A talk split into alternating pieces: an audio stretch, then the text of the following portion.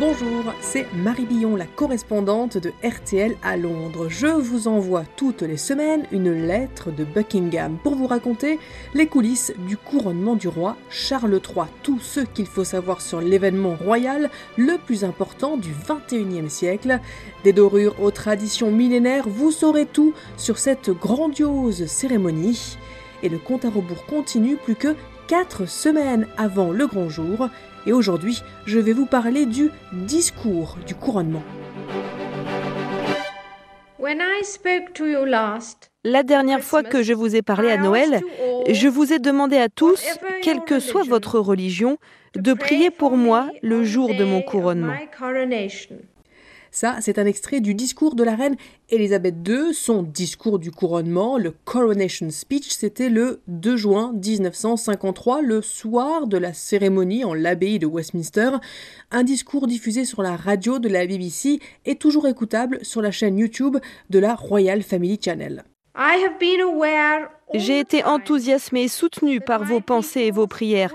À chaque instant, je savais que mes sujets étaient unis pour me soutenir dans la tâche à laquelle j'ai été dédiée avec tant de solennité.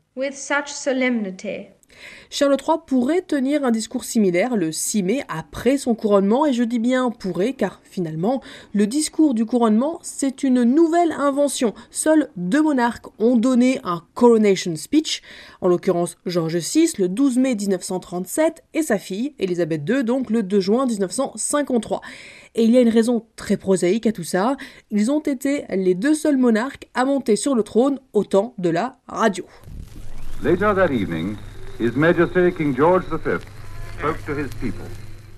Pour la petite histoire, la toute première intervention radiophonique d'un monarque, c'était en 1924 par le roi George V, Grandpa England, grand-père Angleterre, comme l'appelait la reine Elisabeth alors qu'elle était princesse.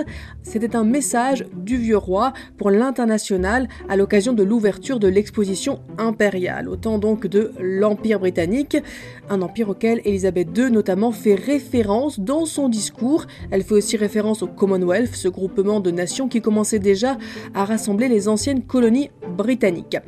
Charles III fera certainement référence au Commonwealth, il existe toujours, mais l'Empire, lui, est devenu un sujet douloureux, comme le roi lui-même l'a admis. Mais en tout cas, pour revenir à l'histoire récente et à l'histoire du discours du trône, c'est donc George VI qui a entamé ce qui semble être voué à devenir une tradition. Les mots ne peuvent pas exprimer mes pensées et mon ressenti. Bon, ça commence mal, effectivement, pour un exercice de parole, mais il ne faut pas oublier que George VI avait des difficultés d'allocution. Son combat contre le bégaiement a été l'objet d'un film en 2010, Le discours du roi, bien sûr.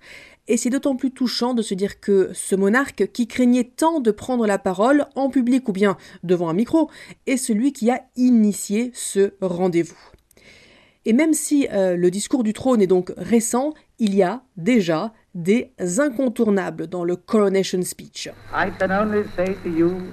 Je ne peux que vous dire, mon très cher peuple, que la reine et moi vous remercions du plus profond de nos cœurs pour toute la loyauté, et j'ose le dire, l'amour dont vous nous avez entourés ce jour. Avec ce discours, le souverain veut créer un lien direct avec son peuple. George VI parle d'amour, Elisabeth II d'affection. Il s'adresse aux Britanniques et c'est important parce que le couronnement, c'est une cérémonie religieuse dont la grandeur est aussi pour le plus grand plaisir euh, des sujets, mais ils ne sont pas vraiment impliqués, pas vraiment concernés, ce sont des spectateurs. Or ce discours, c'est une manière d'inclure les Britanniques, de leur rappeler que le souverain n'est plus loin, loin, très loin au-dessus d'eux, qu'il n'est plus vraiment monarque uniquement à la grâce de Dieu, mais aussi beaucoup grâce à la bonne volonté des Britanniques.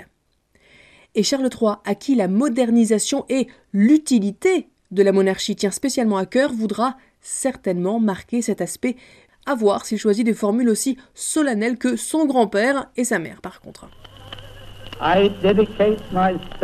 Je me dédie à nouveau à votre service pour les années qui me seront données.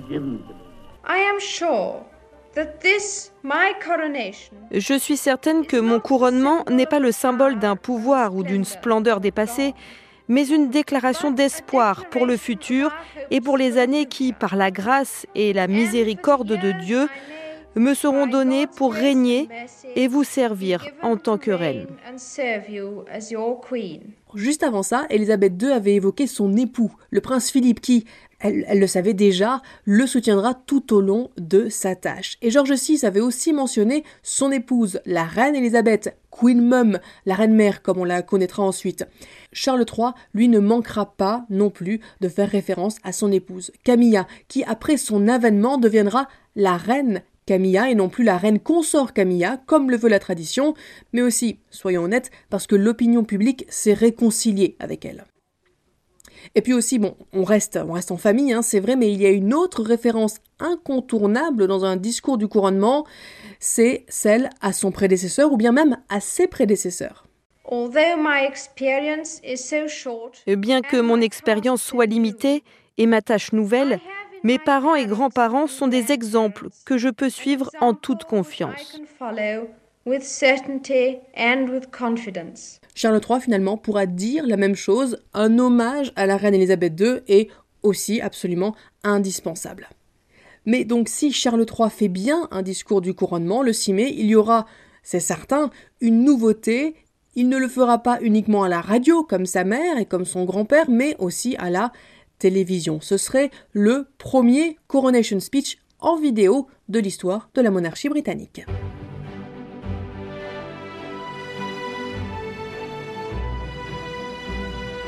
Ce podcast est à retrouver sur toutes les plateformes, sur l'appli RTL et RTL.fr. À la semaine prochaine.